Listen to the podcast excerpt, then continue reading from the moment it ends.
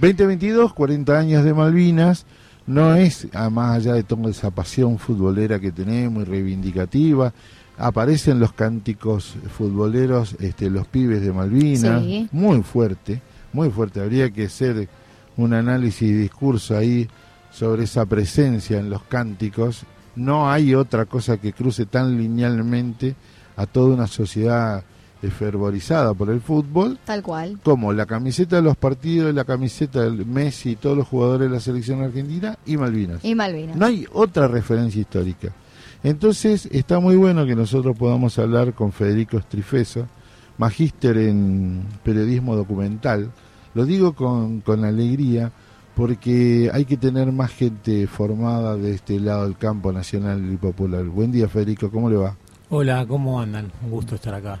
Bien, ¿sentís un poco todo esto que la causa Malvinas es lo único que trasciende eh, e iguala a esta pasión futbolera eh, y viceversa? Sí, sí, creo que sí, que debe ser el único tema que, nos une, ¿no? Tanta división que hay desde los orígenes de nuestro país, eh, que se mantuvieron en el tiempo, que se expresan no solo en la política, sino, bueno, en el fútbol mismo, o en muchas cosas, las provincias, la capital. Pero Malvinas sí, creo que es algo que, nos une a todos y por eso conmueve tanto. Y no sé, fui testigo de muchas situaciones muy emotivas en este año y pico que vengo mostrando el documental en distintos lugares del país. Contemos que Federico hizo un documental sobre las mujeres que trabajadoras de la salud que participaron en Malvinas. El documental nosotras también estuvimos. Eso, además, ¿cómo las encontraste, no? ¿Cómo surgió la idea de hacer un documental sobre las compañeras? Bueno, fue hace mucho tiempo, cinco años más o menos, creo que fue una casualidad muy linda, tuve suerte que cruzaron con esa casualidad, que fue una foto. Eh, yo andaba por aquel tiempo estudiando en esa maestría de periodismo, un poco a la búsqueda de temas que me sirvieran para mi tesis y... Brillante. Y nada, una mañana estaba viendo el celular, un portal de noticias, y aparece una foto eh, donde había cinco mujeres muy jóvenes vestidas con uniforme verde, eh, con sus cascos, caminando al lado de, ambulancias. Y bueno, me llamó mucho la atención esa foto, pero no lo asocié con Malvinas, porque nunca había escuchado hablar de, mujeres, y Malvinas. Pero me llamó la atención. Ahí empecé a investigar un poco y bueno, apareció esto de enfermeras de Malvinas eh, y apareció el nombre de Alicia Reynoso, que era una de las cinco mujeres de adolescentes de la foto. Claro. Nos encontramos, le escribí, ella vive en Paraná, pero justo cuando le escribí estaba viniendo acá a, Capital a presentar su libro Crónicas de un Olvido. Así que ahí empezaban a aparecer. Justo, como fue suerte real de las coincidencias, ¿no? Porque muchas veces cuando uno se encuentra con una nota que tiene como todo un rebusque para llegar, bueno, esta casualidad se dio y ahí cómo levantaste el tema. Total, fue casualidad por todos lados porque justo venía la feria del libro, ella a presentar su libro eh, nos encontramos, yo creo que le escribí y a los cinco días ya nos encontramos. qué bueno. Y encima ya estaban en un momento, después de más de 30 años en silencio, sufriendo su historia, su ninguneo, empezaban a hacer un gran esfuerzo personal para contar lo que habían vivido. Entonces también eso fue una gran casualidad. Claro, que se dio justo en el momento en que ellas también estaban queriendo levantar e instalar su historia. Y es la época del Ni Una Menos, cuando arrancaba, digo, se juntaron muchísimas cosas y bueno, yo ahí en ese encuentro con Alicia descubrí esto de las enfermedades Malvinas, muchas historias, muchas anécdotas, mucho dolor, mucho silencio, mucha marginalidad. Y bueno, ahí arrancó un camino muy largo, muy largo, donde yo empecé a acompañarlas con una cámara hogareña. Y bueno, a ser testigos de cómo las, las ninguneaban y ese esfuerzo de seguir adelante para decir nosotros también estuvimos. Y bueno, muy a poco se fue dando forma este documental que la principal idea fue eh, intentar dar a conocer esta historia a la sociedad desde el arte, desde el cine, para que de alguna manera les allanara el camino más institucional, no más legal, que ellas también empezaran a, recorrer para ser reconocidas como veteranas legalmente, ¿no? Claro, porque tampoco estaban recibiendo ningún subsidio. Nada, recién a unas pocas ahora empezaron. O sea, claro. un poco el documental contribuyó en ese camino, pero en ese momento eran totalmente marginadas. Más allá del dato técnico, que, que es cierto, ¿no? No reconocida, no tenían... Eh, los veteranos Malvinas pasaron muchos años hasta que tuvieron el reconocimiento y llegó ya bastantes años después de avanzar la democracia. Eh, lo que yo quiero reivindicar y bancar, este, por eso me leí toda la página, eh, la actitud, porque puede ser que vos decís, bueno, sí, yo lo hago por una cuestión de técnica, de que necesito un tema para la tesis, pero después hay un involucramiento y, y me parece que ahí está la fortaleza y que estés en una radio sindical, este, que, vengas a charlar con nosotros, tiene una, una fuerza doble. Ahora bien, ¿cómo podemos seguir aportando? Porque no es particularmente presentable o dable en cadenas de, de cines este, de este país. ¿Cómo podemos aportar a tu batalla? Sí, fue, digamos, eh, yo estrené la película, eh, se empezó un largo recorrido. La tesis la terminé recién hace una semana, meses. O sea, en el camino. O sea, que como la peli se comió la tesis. Sí, totalmente. Claro. Creció, Siempre pasa creció eso. muchísimo y, y este año cuando, bueno, un poco ya pasó, dije, bueno, tengo que terminar la tesis. Bueno, la terminé. Este, Felicitaciones. Una tesis Gracias. de producción. Era, había que escribir un largo texto explicando todo eh, desde un lugar académico y después el corto, o sea, no era largo, sino un corto, mostrando. Desde que se estrenó la película, y ahí un poco retomamos lo de que Malvinas es algo que nos une a todos, eh, la estrené en abril del año pasado Sí. y nunca paró en ningún momento de encontrar espacios, eh, centros culturales, sindicatos, eh, escuelas. Estuvo en Canal Encuentro, estuvo en la TV Pública, estuvo en la plataforma del Inca Cinear. Mm, Nos invitaron a un montón de teatros, estuve en San Juan, estuve en La Pampa, estuve en Comodoro. Digo, tuvo un recorrido que realmente nunca frenó. Ahora está en, en la plataforma cine.ar del Inca para Claro. verla gratuita en cualquier Brillante. lugar del país. Encuentro cada tanto La Paz, ahora estuvo en un ciclo. Estuvo encontrando muchos momentos, muchos lugares y mucha buena recepción, porque bueno, es un tema que de Ushuaia a La Quiaca eh, no hay eh, alguien que diga que no le interesa lo que pasa con Malvinas, ¿no? Y con las mujeres en particular, que fue quizás el descubrimiento que tuve con ese golpe de suerte de la foto, ¿no? Totalmente. Que a mí me asombra eh, a todo esto, ¿no? Porque si bien es cierto hubo un proceso de des- desmalvinización con los pibes, imagínate con estas mujeres, con un modelo militar patriarcal, un modelo de, de que quería hacer olvidar todo eso, las mujeres estas eran lo de menos. Por eso, eh, muy valiente la actitud, Federico. ¿eh? Este, muy buena la, la acción, la verdad que de acá te nos sentimos parte de tu trabajo. Gracias. La verdad que en ese eh, la, la filmación duró cuatro años más o menos. Oh. Eh, la filmación en sí fueron 15 días en Claro. Comodoro, Claro. porque todo transcurre en este reencuentro con ese lugar. Hay una larga etapa de producción, de conseguir cosas, bueno.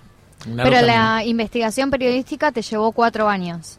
todo en general, ¿no? Sí, Claro. fue muy largo, pero en esos cuatro años de acompañarlas a muchos lugares, ver cómo la rechazaban, eh, esta lucha de ellas solas, que iban igual al frente y no les importaba, se fue generando un compromiso, obviamente, ¿no? No es que hizo una película de algo por encargo y chau. Exacto. Fue realmente un compromiso muy fuerte, hoy seguimos en contacto, nos vemos cada tanto. Somos amigos y el final de la película, que no lo voy a adelantar, quien quiera puede ver, es un homenaje a esa lucha eh, tan solitaria que tuvieron en un principio, que ahora creo que ya es mucho más eh, comunitaria y tiene muchas más redes de, de- de personas interesadas en, en la historia de ellas, por suerte. ¿Y cómo fue para vos ese involucramiento, no? Ese seguir de cerca las historias de estas mujeres. Fue muy fuerte. Yo cuando arranqué en esto de Malvinas, la verdad que sabía poco y nada. A mí en la escuela no me habían Bien. enseñado más que lo básico. Sí, sos joven. Eh, yo nací en el 83, o sea, el año siguiente de, de Malvinas, Claro. eh, el 27 de octubre, tres días antes de- del regreso de la democracia. Este, aprendí mucho en el camino, aprendí mucho de Malvinas, de, de- de lo importante de la causa Malvinas para nuestro país, de, de la historia que hay con, con la- tantas injusticias en torno a, a las islas, de lo que significó esa guerra, de lo particular de los veteranos de ellas, en fin, para mí fue el descubrimiento de un mundo Claro. Eh, en el que, bueno, obviamente me marcó y hoy en día soy otro en relación a este tema y, muchas cosas más, pero, pero fue, un- fue muy intenso todo y muchos momentos muy emotivos. muy No emotivos. tenemos que dejar que nos gane la lástima. Que eso es la- el, el- el lado negativo de esta cuestión. El compromiso que dice Lucre es que, por ejemplo, nosotros tenemos que hacia adentro de nuestra organización contarle. Pues sé que hay un compañero así, sentate porque nuestras organizaciones tienen que empezar a difundir hacia en, en las páginas de las organizaciones sindicales tiene que estar el link. Y eso es una forma de ayudar. Sí, yo creo que eso, comunicar es, es eso justamente, ¿no? Hacer circular cosas. En este caso el documental, nada, es una película, un documental, qué sé yo, que se hizo con mucha pasión y que tuvo como objetivo eso, dar a conocer esto y, y llevarlo Ah, a todos bueno. lados. Digamos, yo, bueno. a mí me quedó de, de Pino Solanas, digamos, en su momento cuando hizo La Hora de los Hornos en un contexto tan difícil. Eh, obviamente los cines no le iban a estrenar la película y, Claro. él, y él la llevaba a un departamento con tres amigos, la llevaba a un sindicato, la hacía el debate post película era lo más importante. Claro. De hecho creo que Algo parecido como- está pasando con Argentina en 1985. está pasando algo parecido. Si bien es otro, Es tipo, otro de tipo de película, va ni por otro lado. Sí, sí, sí. Eh, esa cosa de llevar a todos lados la película eh, es la manera de, de- de superar este límite que ponen las plataformas, el imperio y, y los monopolios, ¿no? que se comen todo, pero por suerte hay muchos lugares alternativos. No, y además Argentina también tiene como tiene esa posibilidad contracultural de poder ir instalando eh, determinados determinados temas en agenda más allá de que bueno las grandes marcas no quieran. Me gustaría charlar un poco también de tu trabajo, eh, la batalla de Suipacha, ¿no? Que es el anterior. Eh, contabas recién fuera del aire que hiciste la travesía a caballo hasta donde se hizo la primera batalla de por la liberación de América. ¿Cómo, cómo fue ese proceso también? ¿De dónde surgió la idea y cómo llegaste a, a atravesar y a cruzar la cordillera a caballo? Bueno, ahí también descubrí un mundo porque yo no conocía mucho, ¿no? Viene la, la revolución y ahí eh, se mandan ejércitos a distintos lugares del país a frenar el avance de, Del de imperio los realistas, de los españoles, digamos. Eh, y lo de Suipacha es el lugar donde se da la primera batalla de, de las largas guerras que vienen Oh. después, ¿no? Y bueno, ese es un documental que, a diferencia del nosotros también estuvimos, no es un proyecto netamente personal que yo llevé adelante, sino que fue más hecho por encargo, digamos. ¿no? Nosotros también estuvimos, yo lo hice muy de un empuje personal, con el apoyo del Inca, eh, cubriendo muchos roles eh, yo. En este otro eh, fue por otro lado, pero no dejó de ser también muy intenso, ¿no? Y recorrer sobre todo la parte de, de- de Jujuy y, y Bolivia y recuperar de nuevo las voces silenciadas de, Totalmente. de la, de, la, de las personas de esa zona que cumplieron de los pueblos originarios, de las mujeres durante la guerra también, de Güemes y, y- y sus eh, infernales. También hay gente que fue marginada de la historia. A veces conocemos a los próceres, pero haciendo este documental descubrí que eso fue una guerra eh, de guerrillas, de la gente que vivía en la zona, que estaba defendiendo esas O tierras. sea, que había un pueblo involucrado en la liberación de América. 100%, mucho pueblo originario, mucha gente de que amaba esa tierra y que la estaba Claro. cuidando porque le daba sentido a su vida. Entonces también descubrí mucho eso y lo que veo en común con nosotros también tuvimos que tuvo que ver con darle voz a quienes no tuvieron voz, ¿no? Ahí entrevistamos a mucha gente de ahí que obviamente nos vivió la, la- la- las batallas, pero es de esa tierra, conoce esas Algo historias. tiene ahí Claro. en, en la génesis. ¿Y qué, qué rol cumplió ahí también, no? ¿O ¿Qué pudiste descubrir en esa historia en relación a la unidad latinoamericana? Bueno, pasa que en esa época no había Argentina, Chile, Perú, era todo más eh, una unión frenando a, en contra de, Españoles, de los colonizadores, claro. digamos, de los Exacto. Entonces, en esa época era todo más una unidad. Lástima que se fue perdiendo. Digamos, a Martín Belgrano, ellos pedían una pedían una una América, ¿no? Eh, Exacto. inclusive creo que Belgrano pidió que el, el- el- no, no era rey, sino no, no sé cuál es el Sí, como nombre. una- fuera monarca, Sí, sí, una monarquía- el monarca inca. fuera Una alguien monarquía de, inca, de- exacto. de los pueblos originarios, ¿no? Eh, así que bueno, habrá sido una zona, una época tan distinta la de ahora. ¿Y cómo fue eh, atravesar a caballo la cordillera? No, fue, fue espectacular, porque esos son grandes desiertos, ¿no? Eh, muy Claro. coloridos. eh, es- son lugares fantásticos. o sea, todos sabemos que Argentina es maravilloso a nivel eh, naturaleza, ¿no? Y esa en particular es muy linda. Así que en caballo uno toma dimensión de lo difícil que habrá sido en esa época llegar de capital, de Buenos Aires, hasta esa zona a Claro. Arrastrando comida, eh, vacas, Sí, sí, sí, caballos, sí, sí, sí. Armas. cosas. Son miles de kilómetros. Yo hice un tramito, el último, y, y me costó. Claro. Este, no imagino esa gente, lo cual hay que valorizar todo No, eso. ¿no? Gracias a esa gente no somos. Toda la, España, la ¿no? experiencia de tra- tu trabajo eh, tiene esta connotación así tan involucrado en la cuestión, sí, visualización histórica. Muy vinculado a la Argentina, Mirá. digamos. Siempre me va. En particular, la, la, la época de la dictadura es un tema que siempre me aparece. Y Argentina. Alguna vez una astróloga me dijo que tenía la carta natal parecida a Argentina, digamos, y que siempre iba a estar vinculado al país. Claro. no sé si es inconsciente o qué, pero siempre me parecen temas vinculados a nuestra historia, a, muy a nuestro país. ¿Cuál sería para vos hoy tu meta máxima? No, qué sé yo, ¿Todavía? quiero seguir haciendo documentales, ahora estoy también en, algunos proyectos, es lo que me apasiona y me parece que el cine en esta época eh, es una herramienta muy interesante. Y también sale un poco de lo vertiginoso de las redes, ¿no? de, lo inmediato, ¿no? El documental dice, bueno, pará, detenete un minuto, detenete una hora, escuchar a otra persona, ¿no? Descubrir otra experiencia, generar empatía.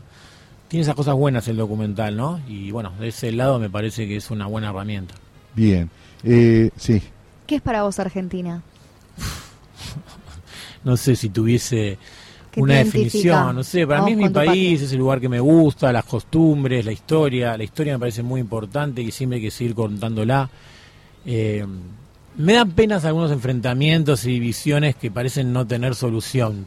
Pero bueno. Pero no es medio estructural de, de Argentina nacida como nación, ¿no? En, el mundo capitalista. ¿Cómo, cómo, ¿Cómo ves eso, no?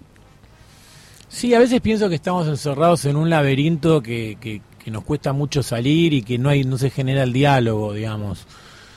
Pero hay mucho más que eso. Uno viaja por el país y encuentra otra cosa. Eh, no, a veces es la realidad es lo que sale en los medios nomás, es una sensación. Cada vez que uno viaja o habla en particular y en directo, es, otra Es otra cosa, ¿no? Es otra cosa. Millones de, gente que hacen miles de cosas por día por el país y está, inundado de eso. O sea, creo que, que a mí me encanta, digamos, muy contento de ser argentino. Sí, totalmente. Bueno, Federico Estrifeso nos visita hoy y volvamos al documental sobre nosotras también estuvimos porque también en esta época tan particular sobre ni una menos, la concientización de, del rol de la mujer en nuestra sociedad, que aparezca este documental para nosotros importante. Reiteramos, ¿cómo lo vemos? Cineart es buenísima esa.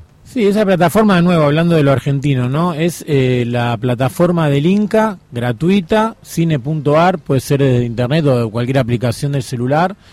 Y hay cientos de miles de películas argentinas maravillosas. Entre ellas está mi documental, nosotros también estuvimos, que se puede ver gratis en una muy buena calidad desde cualquier lugar del país con, con internet. Así que los invito a que lo vean quien quiera.